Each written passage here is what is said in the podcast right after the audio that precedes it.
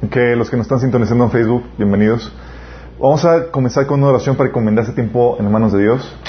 Necesitamos de su intervención. Sin Él no podemos hacer nada. Y al que me refiero que no podemos hacer nada, no podemos hacer nada para Él que valga la pena. Padre Celestial, venimos hoy delante de ti, Señor, en el nombre de Jesús, tu amado Hijo, Señor, a, a pedirte, Señor, que abras los cielos, que abras el ambiente espiritual, Señor, en este lugar, Padre. Quítale los velos del entendimiento, Señor, que, que nos impiden ver la verdad, Señor. Traigo, Señor, que limpies el ambiente espiritual, Padre. Que nos hables el día de hoy, que nos transformes por medio del poder de tu palabra y tu Espíritu Santo, Señor. Y aquellos que nos sintonizan y que nos están viendo, Señor, y que los que están escuchando este video, Señor, que, que puedan ser bendecidos, Padre. Te lo ruego en nombre de Jesús. Amén. Ok, ¿ya todos tienen Biblia? ¿No? Tenemos una Biblia original. Chicos, gracias. Es importante que cuando vayan a la iglesia lleven Biblia. Todos tienen Biblia, ¿verdad? Ah, ok, quiero que me acompañen eh, al pasaje de Apocalipsis, capítulo 3, del 1 al 3. Ah, el tema que vamos a ver el día de hoy es un tema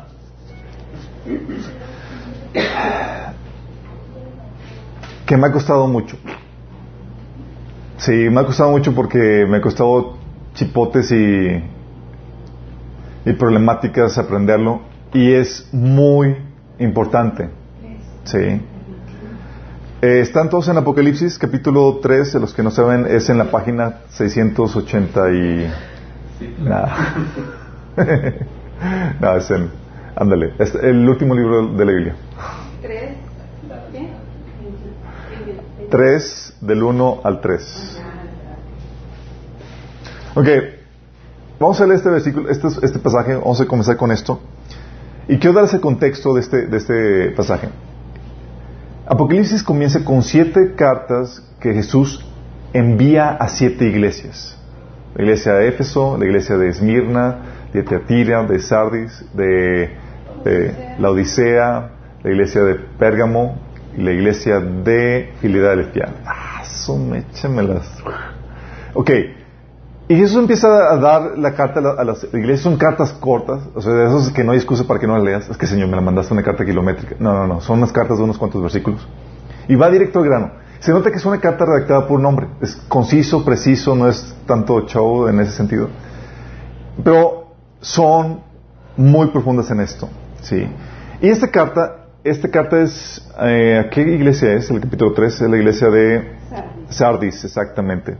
Y Jesús comienza en el versículo 1, comenzando con, eh, dando, dándole una retroalimentación a la iglesia de cómo está su situación. Y quiero que vayamos a verlo. Dice, yo sé todo lo que haces y que tienes la fama de estar vivo, pero estás muerto. Despierta, fortalece lo poco que queda, porque hasta lo que queda está a punto de morir. No he encontrado que tus obras sean perfectas delante de mi Dios. Vuelve a lo que escuchaste y creíste al principio y reténlo con firmeza. Arrepiéntete y regresa a mí.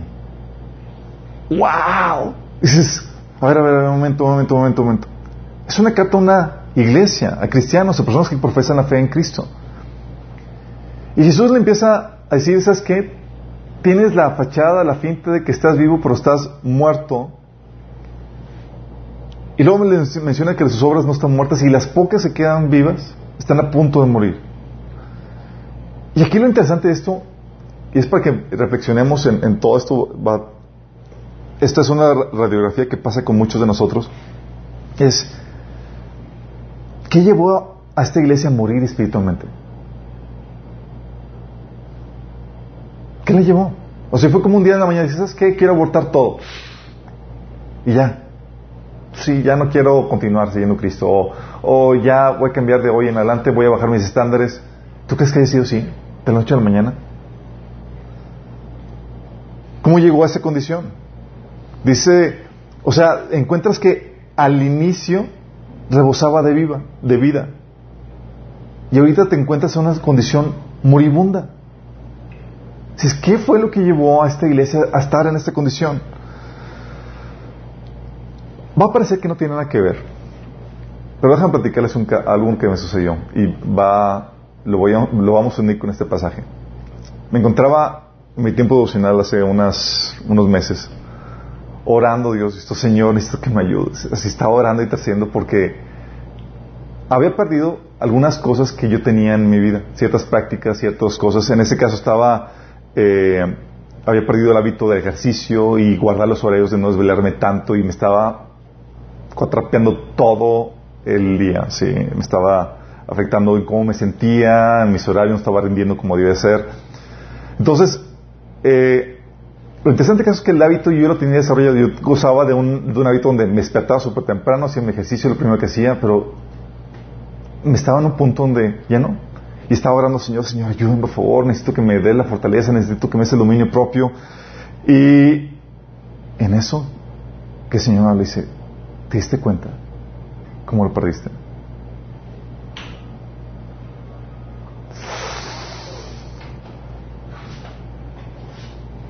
Porque no fue una situación de que del día a la noche, ah, voy a dejar de ejercicio. Ah, voy, de aquí en adelante me voy a desvelar todos los días, todas las noches. No, no fue así. Lo peor todo es que ni siquiera me había dado cuenta cómo sucedió y cómo había llegado a esa situación. Es como que de repente, oh my goodness, tengo aquí un desbarajuste en mi vida y no sé cómo llegué aquí. Sí. ¿Sabes cómo pasó?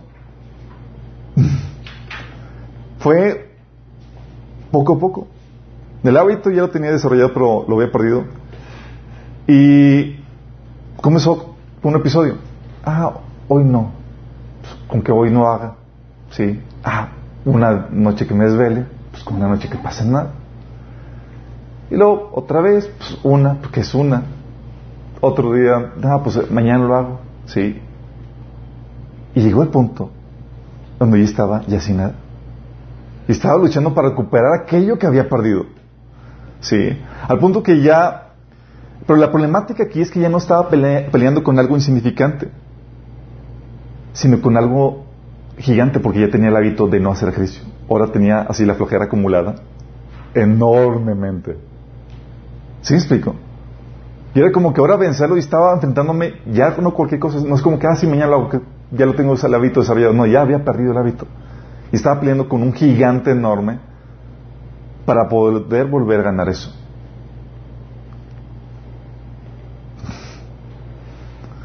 Y lo mismo el Señor empieza, me empieza a, recordar, porque empezó a hablar, sí me empezó a reprender, yo estaba, ok Señor. Eh, me empezó a hablar con, con, otros hábitos y con otras cosas, por ejemplo, pongo alarmas y en mi, teléfono y suena por todo, de hecho me eché en carro porque pongo alarmas y me grabo mi voz y a la hora de, que es, tal cosa suena, como que es hora de comer, deja lo que estás haciendo y suena el teléfono. ¿sí? Es hora de la siguiente cita y empieza... Pero eh, resulta que ya no las pelaba. Ponía y no las escuchaba ya, las alarmas. Resulta que por dejarlas de, de, de hacerle caso una, dos, tres veces, ya de forma automática le pagaba. Y ni me fijaba qué era. ¿sí? Entonces ni siquiera el poner las alarmas ya me servía. Y estaba en un punto donde necesitaba poder hacerlo, pero de forma automática, inconsciente, estaba lidiando con eso. Algo similar, no mejor dicho, algo similar. Esto fue lo que pasó con la iglesia de, de eh, ¿sí? Y la Biblia nos advierte de esto, esos pequeños detalles que dejamos entrar a nuestra vida, que empiezan a carcomer los buenos hábitos, que empiezan a quitar las buenas costumbres, que empiezan a, minar lo que hemos logrado. Dice la Biblia en 1 Corintios 5, 6. Déjame explicarte la, la, la, problemática de este, de este capítulo, de 1 Corintios capítulo 5, versículo 6. Está Pablo Sí, que no lo busquen, nada más aquí se los platico. Está hablando, está Pablo escribiendo la iglesia de Corintios y está lidiando con un problema de inmoralidad sexual que dice Pablo que ni siquiera entre los incrédulos se, se menciona. Sí. El hijo, eh, un miembro de la iglesia estaba teniendo relaciones con su madrastra. Como que para rasgarse las vestiduras, ¿no? Pero era muy buen miembro, se portaba todas las áreas muy bien, pero en esa área, como que, uh, sí. Y Pablo está diciendo, ¿saben qué? o sea, en vez de estar como si nada, deberían estar indignados y deberían de hacer algo al respecto.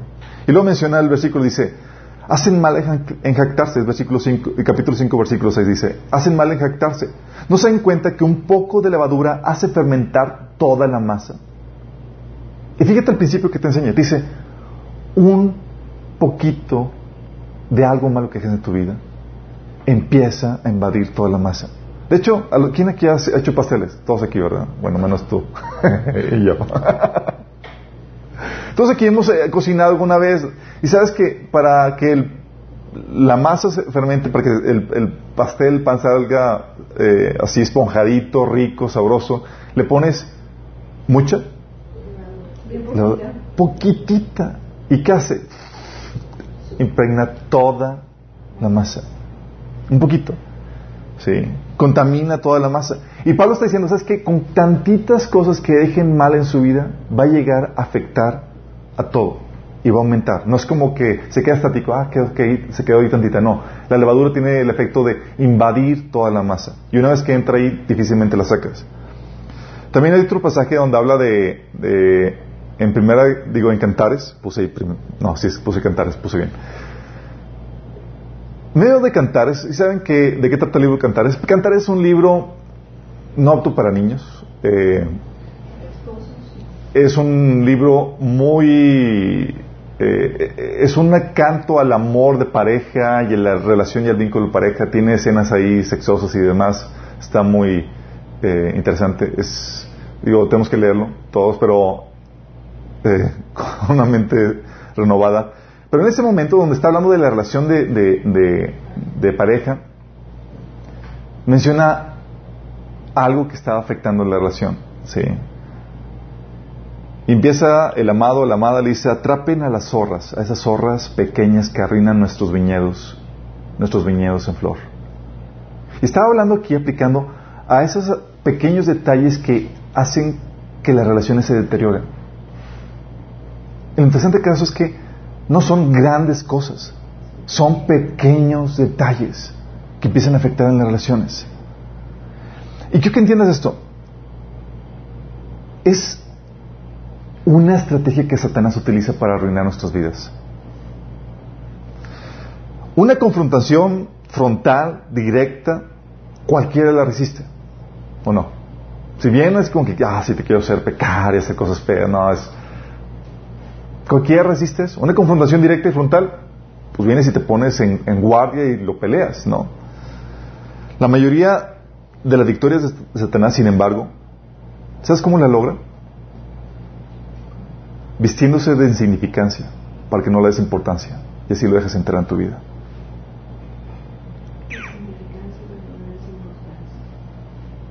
Se, se con que, ah, inofensivo, insignificante, ah, no pasa nada entra en tu vida y te roba sin que te des cuenta.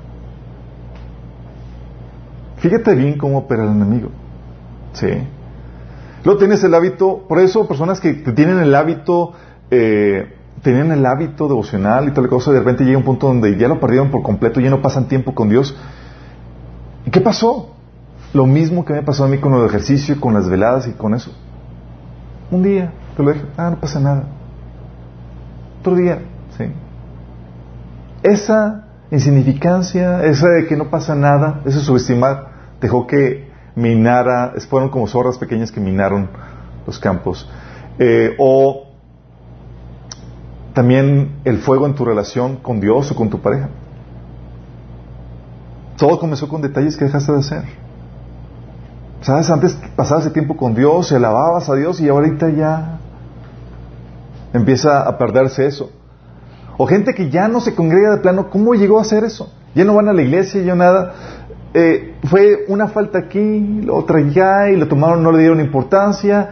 Y la problemática es que llegó un punto que se hizo un hábito y ahora recobrar ese hábito, ahora sí retomar el levantarte para ir y arreglarte, es una tarea titánica.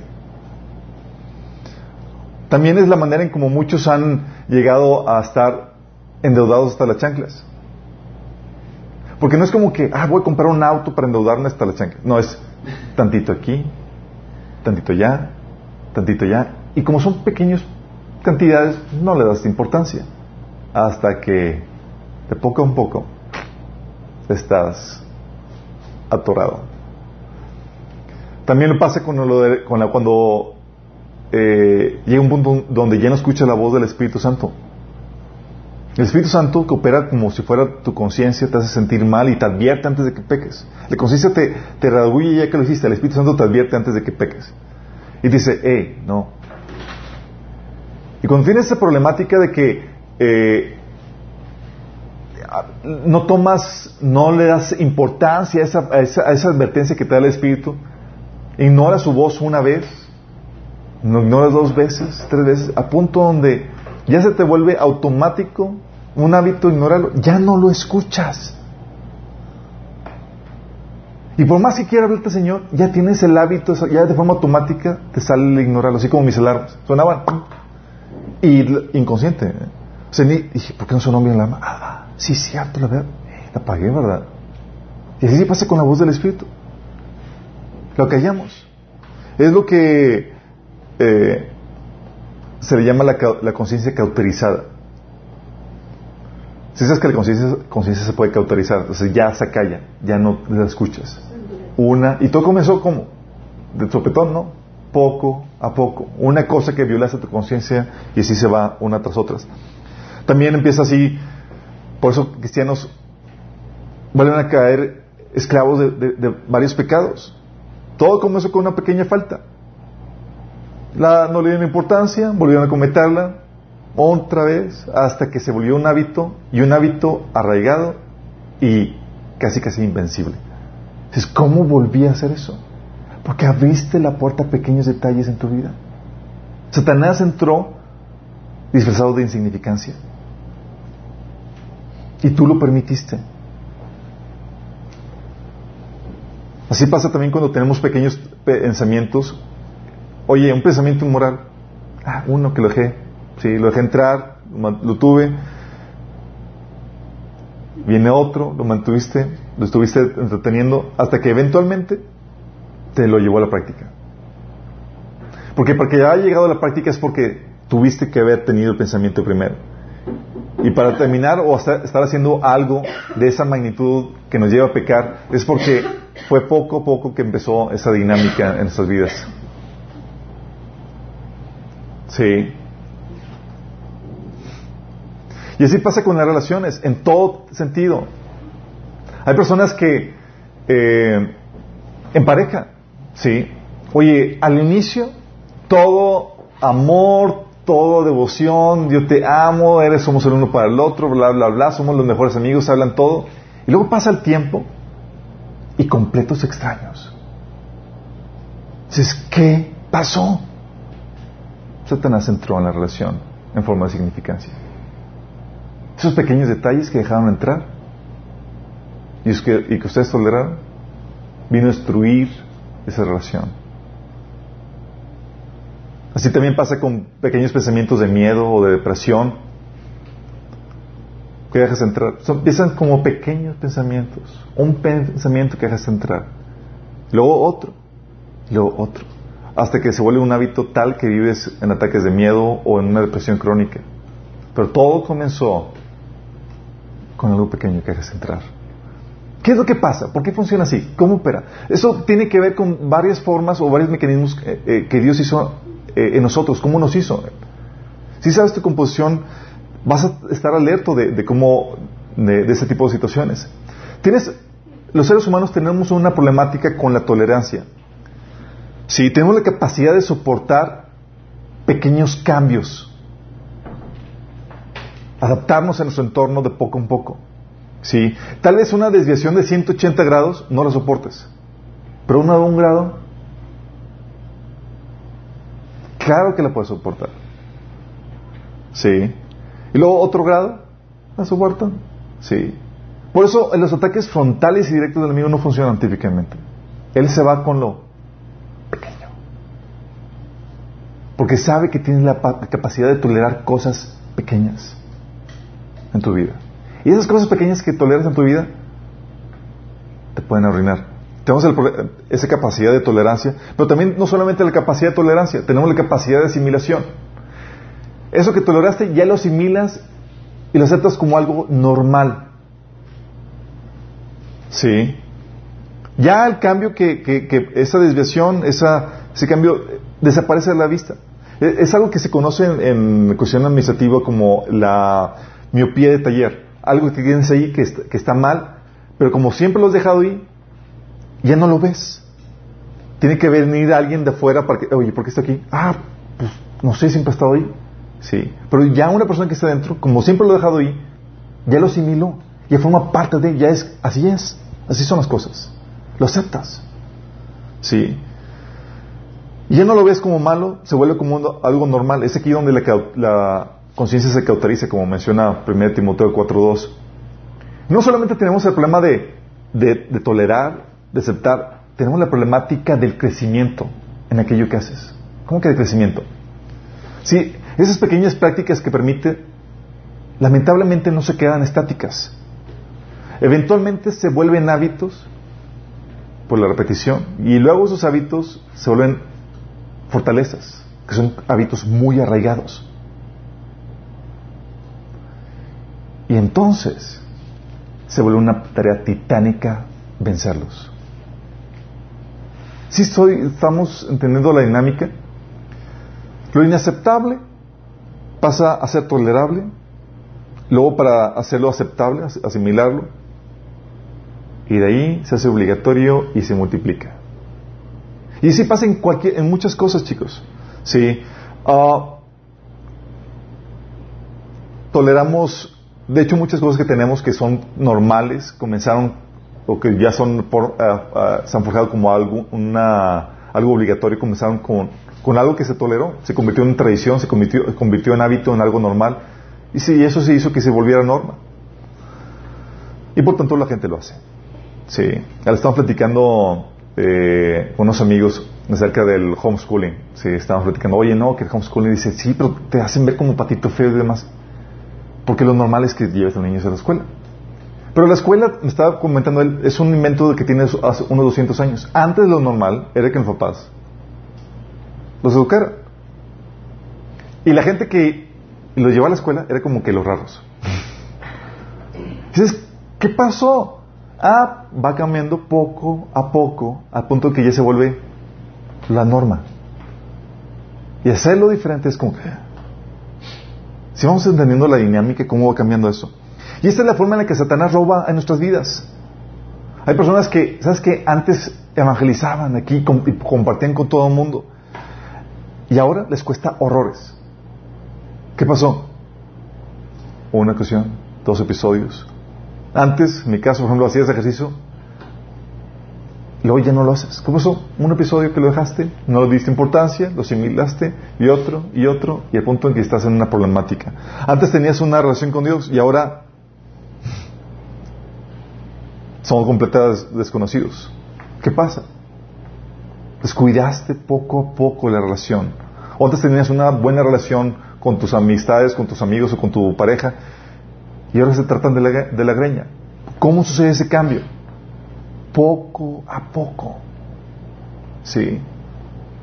Y eso lo vemos en lo natural. Fíjense cómo somos los seres humanos. A nosotros se nos ha enseñado a ser muy celosos de lo insignificante en lo natural. Es la razón por la cual te lavas las manos y le enseñas a tus hijos a que se laven las manos. ¿Por qué? Porque la experiencia te ha enseñado que te has dado unas enfermedades. Por esos microbios insignificantes que ni siquiera se ven. Y tú le enseñas a tus hijos a que no lo tomen a la ligera. Terminaste el baño, lávate las manos. Fuiste, digo, no, eh, fuiste, estuviste jugando con tierra, te lava las manos. ¿Por qué? Porque sabemos que esas cuestiones insignificantes causan grandes estragos. Si estamos teniendo, eso lo vemos en natural. Por eso también sabemos que, oye, un pequeño resfriado no, no tendido, ¿qué pasa? ¿A qué te lleva? Una neumonía. Hay gente que se ha muerto eso. Y ya tal es nuestra experiencia en esto que no lo tomamos a la ligera. Inmediatamente tenemos algo para que te cuides, para que te restaures, para que puedas tener eso tu mismo cuerpo. ¿Sí?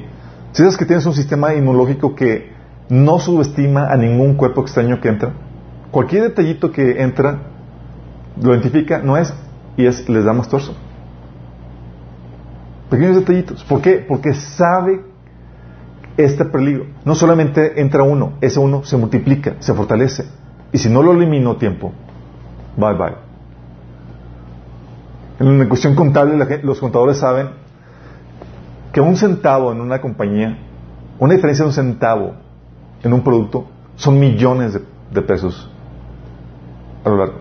Estaba diciendo una vez este Marcos Witt que eh, estaban teniendo problemas ahí con la fijación de precios y demás, y pues, ah, pues ya más muévele ahí la cantidad y el contador, ah, ¿qué te pasa? Porque no estaba viendo lo importante de, de, de eso, ¿sí? Unos cuantos centavos en, en, en, un producto, en millones de productos es enorme, es una diferencia enorme. Pero es el poder de la insignificancia. ¿Y saben cómo comienza todo esto? Con una falta de celo. Jesús, fíjate cómo le, lo reprende en el versículo 19 de capítulo 13 de Apocalipsis.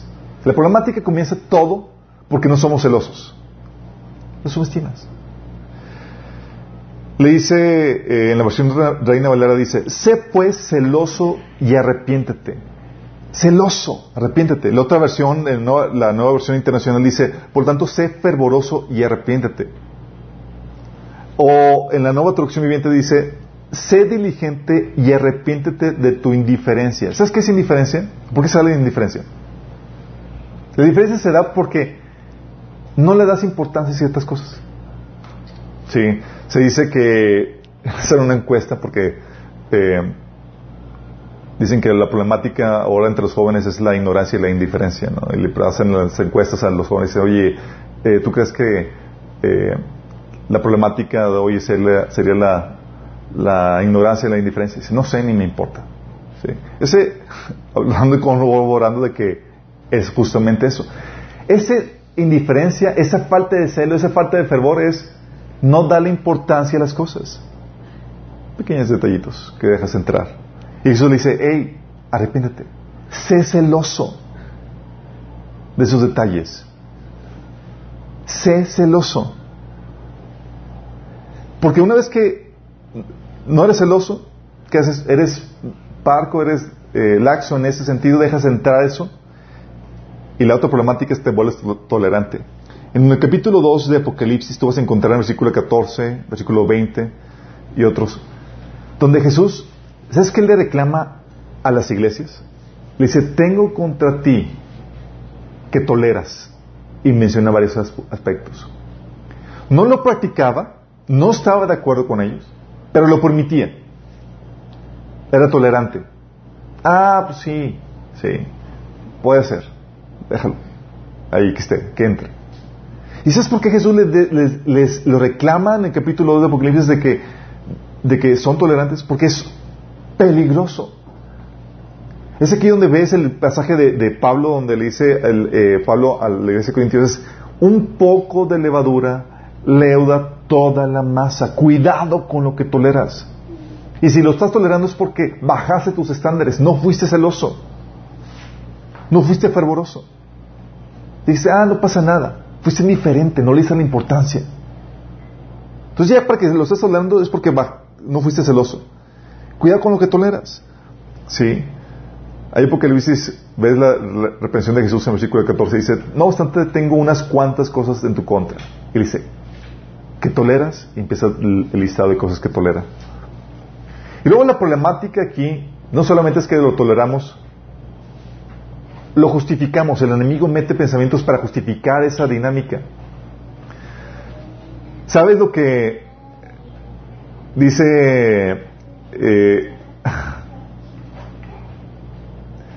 dice Apocalipsis 3.2 la reprensión de Jesús a la iglesia dice reviva lo que aún es rescatable, pues no he encontrado que tus obras sean perfectas delante de mi Dios. Fíjate el estándar que Dios pone.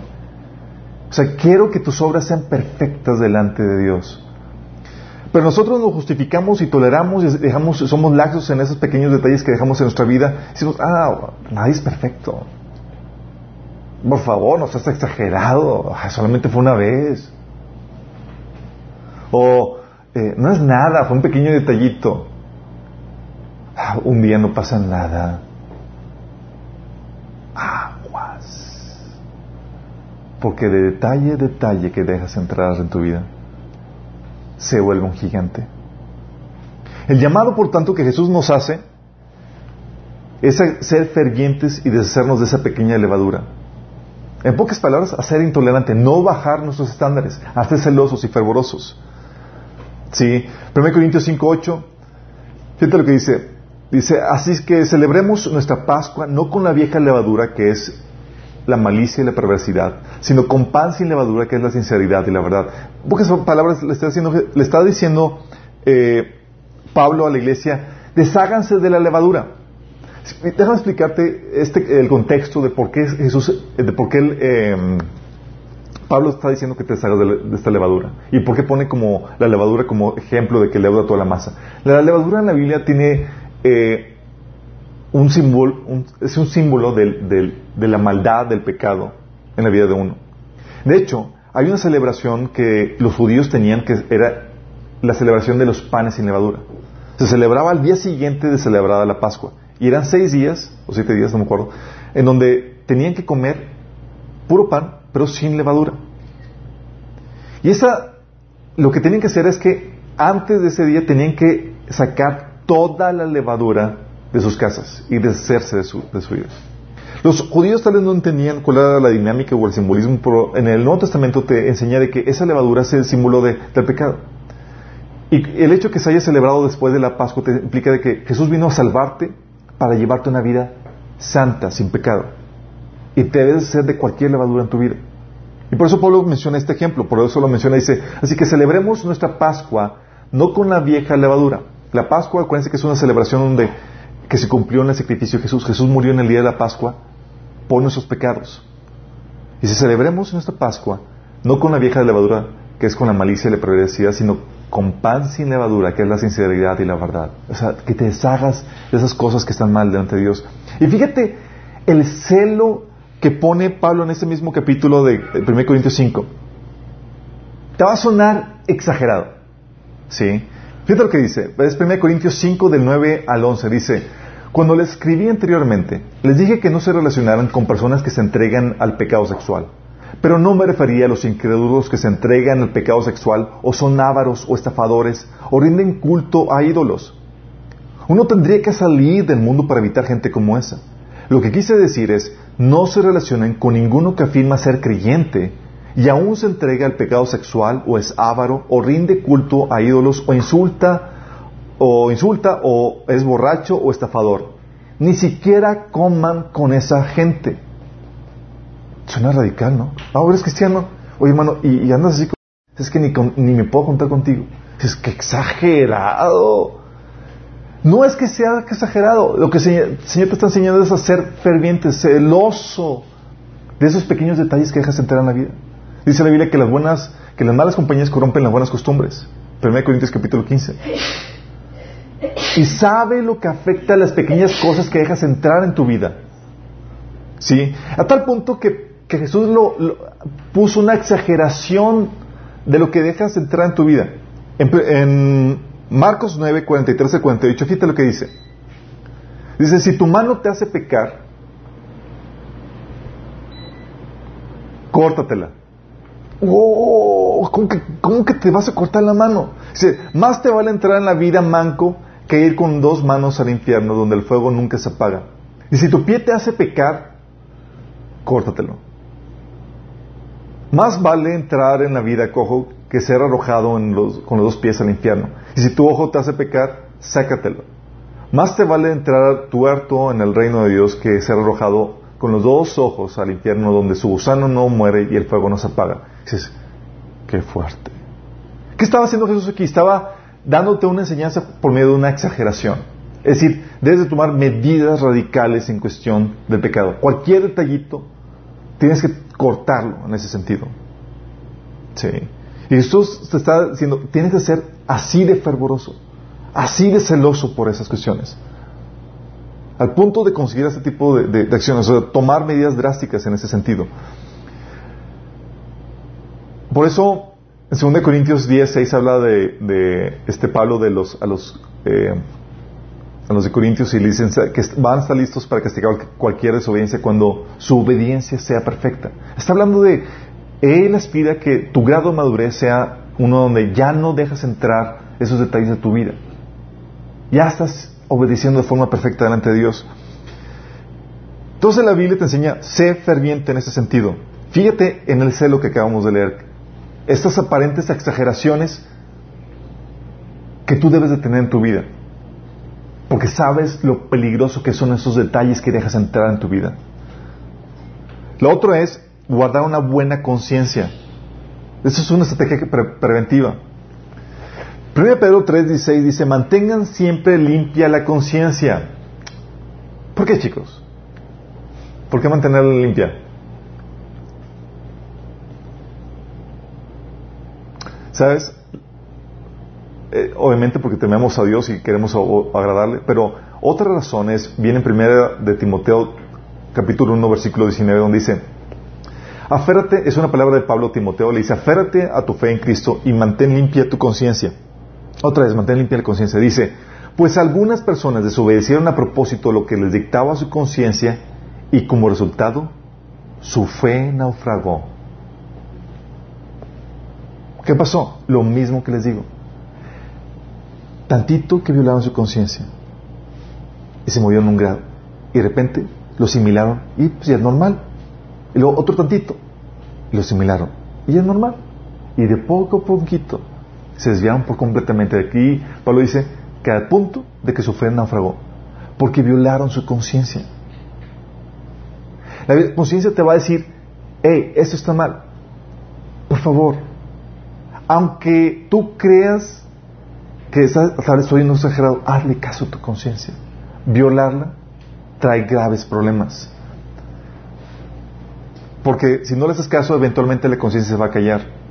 Fíjate lo que dice Romanos 14, 23. Dice, está hablando Pablo en este contexto de, este pasaje de la comida. Está hablando de que unos que, eh, condenan a otros porque comen ciertos alimentos y otros que lo condenan, que condenan a esos porque, porque no comen.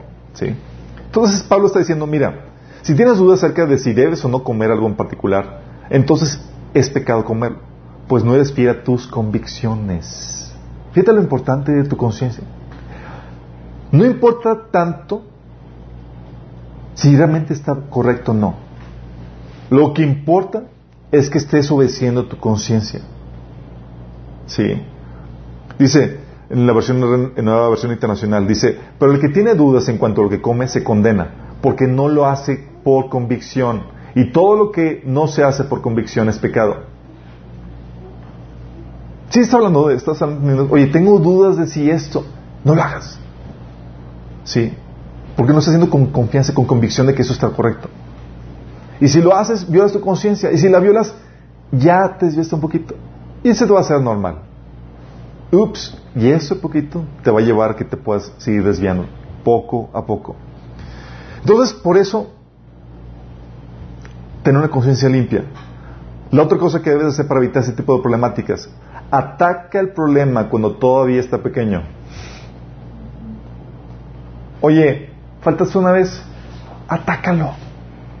¿No lo hiciste una vez? Atácalo. Fíjate lo que dice Apocalipsis 2.5. Dice, mira hasta dónde has caído. Vuélvete a mí y haz las obras que hacías al principio. Si no te arrepientes, vendré a ti, vendré y quitaré tu candelabro de, de su lugar en las iglesias.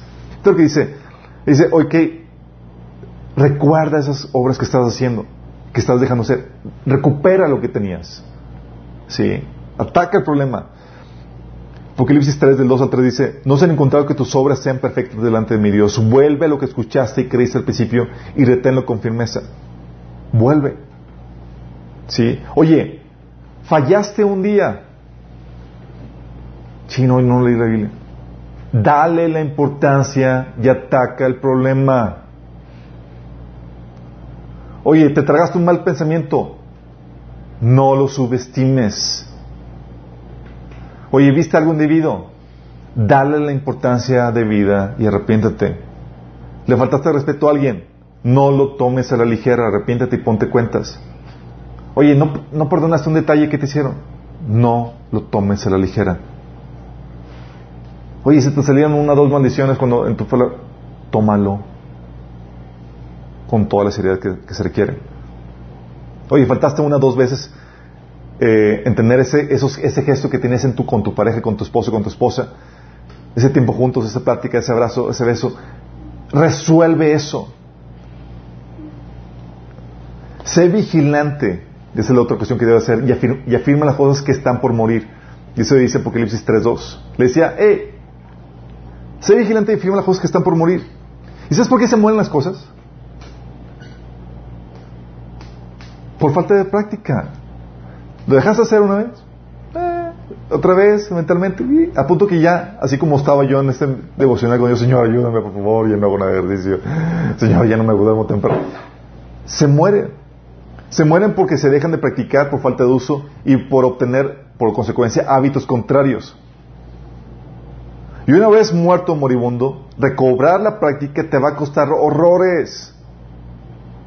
Por eso cuando dejas algo, o un día, o hiciste algo, así que tómalo con la seriedad que se merece. Oye, casi no evangelizas y antes evangelizas a medio mundo, aguas, está por morir. Oye, ya no compartes la palabra y antes lo hacías, aguas, está eso por morir. Oye, casi no sirves, cuidado. Y fíjate lo que dice Mateo 13, 12, dice, porque cualquiera que tiene, se le dará más y tendrá abundancia. Pero cualquiera que no tiene, aún lo que tiene, se le quitará. Es un principio que dice, ¿sabes qué? Ah, ya no lo estás en... Se te va a quitar. Sí. Y Satanás te, nos lleva a subestimar estas pequeñeces. Pero interesantemente, Él no subestima nada. Él te enseña a ti, subestímalo. No hagas caso. Es de un detallitos. Pero él le da una importancia enorme porque sabe el impacto tremendo que tiene.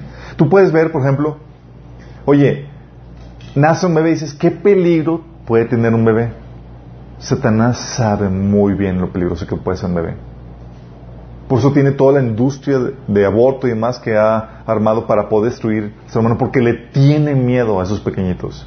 Sabe que alguno de ellos puede amenazar su reino. ¿Te acuerdas cuando estaba eh, durante el tiempo de, la esclavitud de Egipto? ¿Por qué crees que Faraón mandó matar a todos los bebés?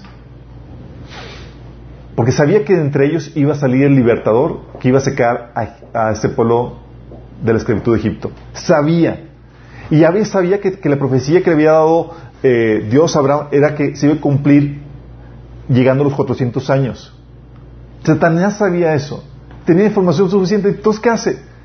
Déjame acabar con todos los niños. Y era la instrucción de Faraón de que, eh, de que dejaran ahogar a los niños en el río. ¿Sí? Pero uno de ellos fue Moisés. ¿Pero por qué matar a los niños? Porque sabe el peligro que es. Tú y yo podemos menospreciar a un niño pequeño. ¿Tú qué sabes? Tú no, pero no sabes lo que tiene. No sabes quién va a ser.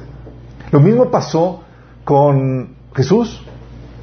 ¿Se acuerdan? Llegan los reyes magos con este Herodes y le dice, oye, que ya nació el rey.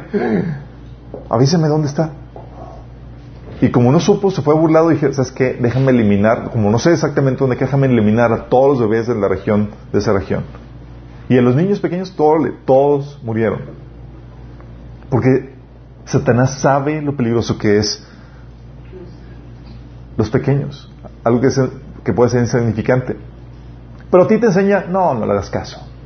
Esas pequeñas cosas que estás, asimilando, no le hagas caso, eso no pasa nada.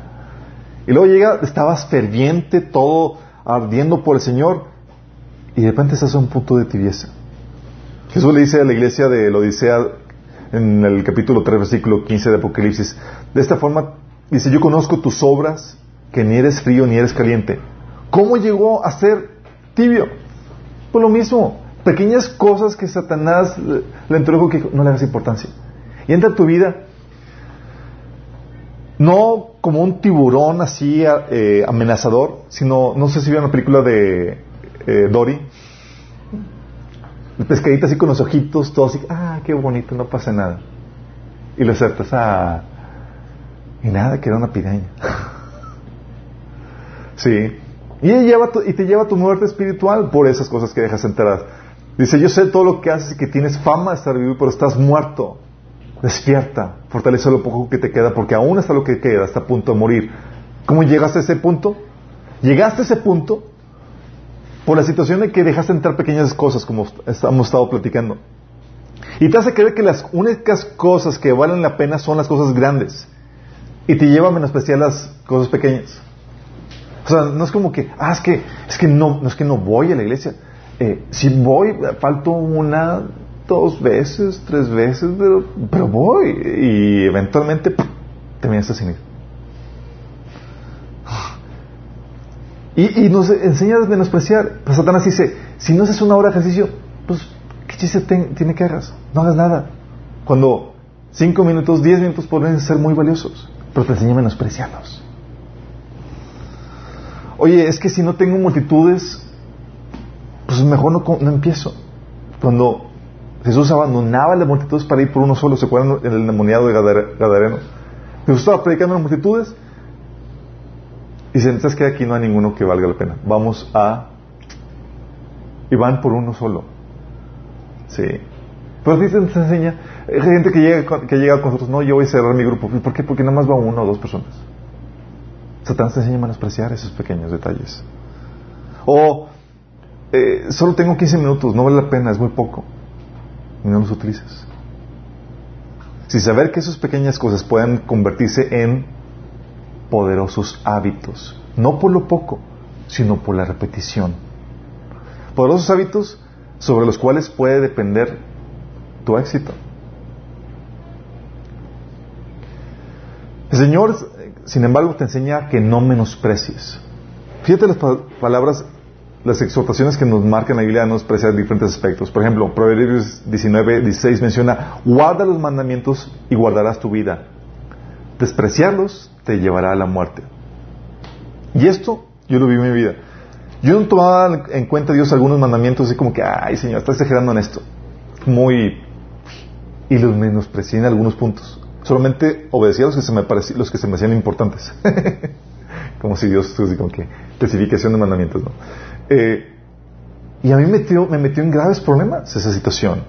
Y lo reitera en Proverbios 13:13, dice, el que menosprecia el precepto perecerá por ello, mas el que teme el mandamiento será recompensado.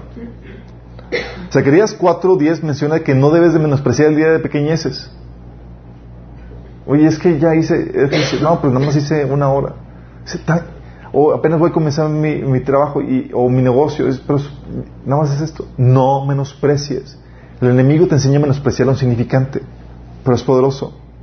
Hebreos 12.5 menciona, Hijo mío, no menospresiones la disciplina del Señor. Y vemos que, déjame decirte, Dios nos disciplina dejándonos, dejando que nos vaya mal en la vida. Sí. Nos, da catorrazos usando diferentes episodios, enfermedad, crisis económica, etcétera, etcétera.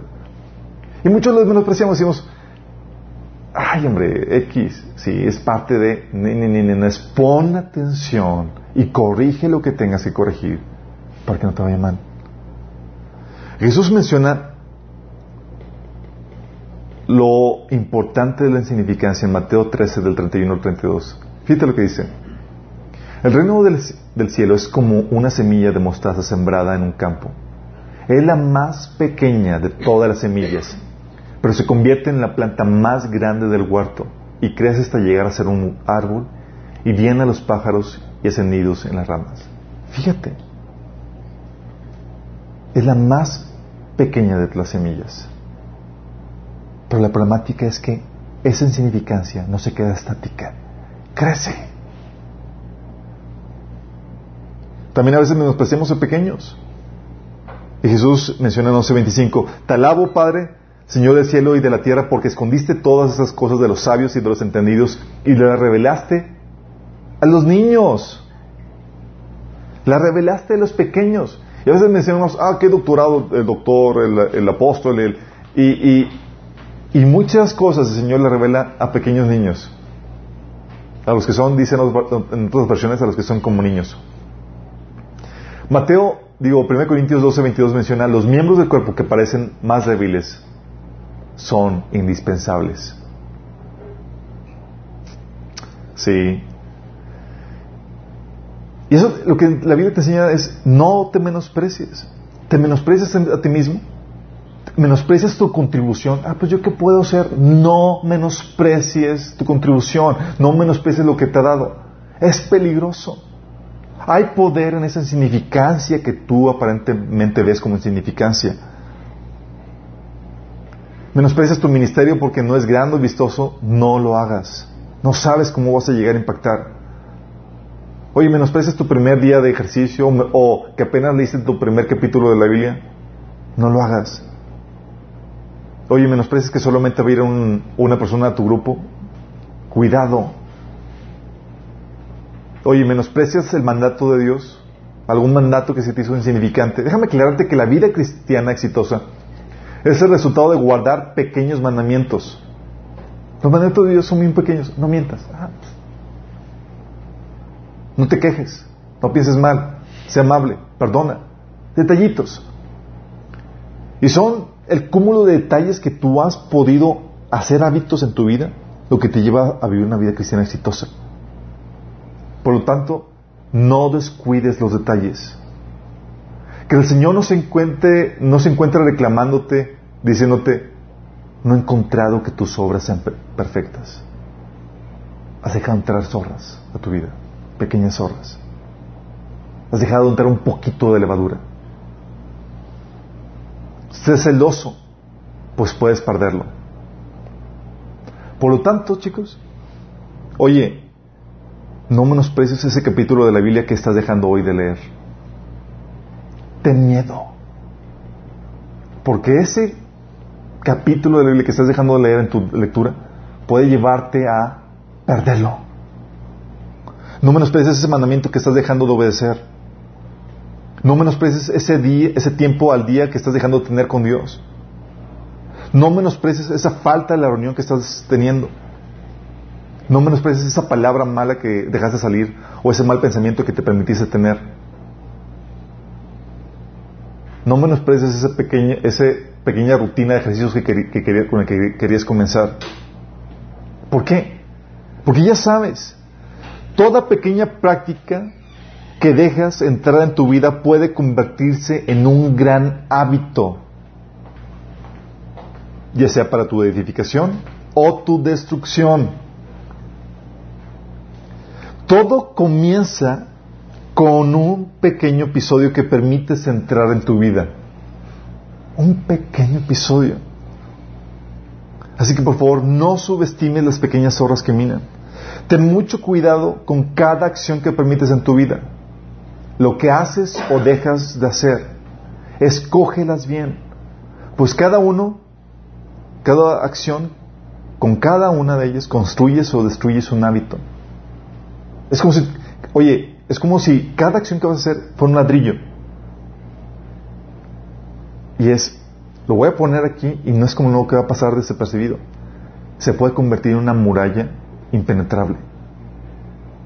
Estaba meditando eso anoche y estaba así tan, tan, tan penetrado en lo que estaba aprendiendo. dije, ya terminé, entonces estaba solo porque mi esposa se había ido. Dije, ¿qué voy a hacer? Y el Señor me dice, escoge con cuidado lo que vas a hacer, puede que lo que hagas puede convertirse en un hábito. Y convertido en un hábito, ya va a marcar tu destino, a dónde te vas a ir. Sí. Tengan mucho cuidado, no subestimen. De ahora aquí en adelante, cada acción, cada cosa que hagas, y deja de ser, velo como algo con mucho poder, ya no insignificante. Que Satanás ya no te ponga ese velo de, ah, no pasa nada. No, no, no, no. E, es un ladrillo, se puede convertir en una muralla. ¿Qué voy a hacer con eso? ¿Dónde lo voy a colocar? ¿Qué ladrillo voy a escoger? Escoge bien tus acciones y no las subestimes. Porque luego te puedes topar con una muralla impenetrable. ¿Cómo llegó este aquí? ¿Cómo la quito ahora? Así como estaba orando, Señor, ayúdame a quitarlo. ¿Y cómo se hizo esto? ¿Cómo apareció esto? Ah, de ladrillo en ladrillo. Por no escoger sabiamente mis decisiones, mis acciones.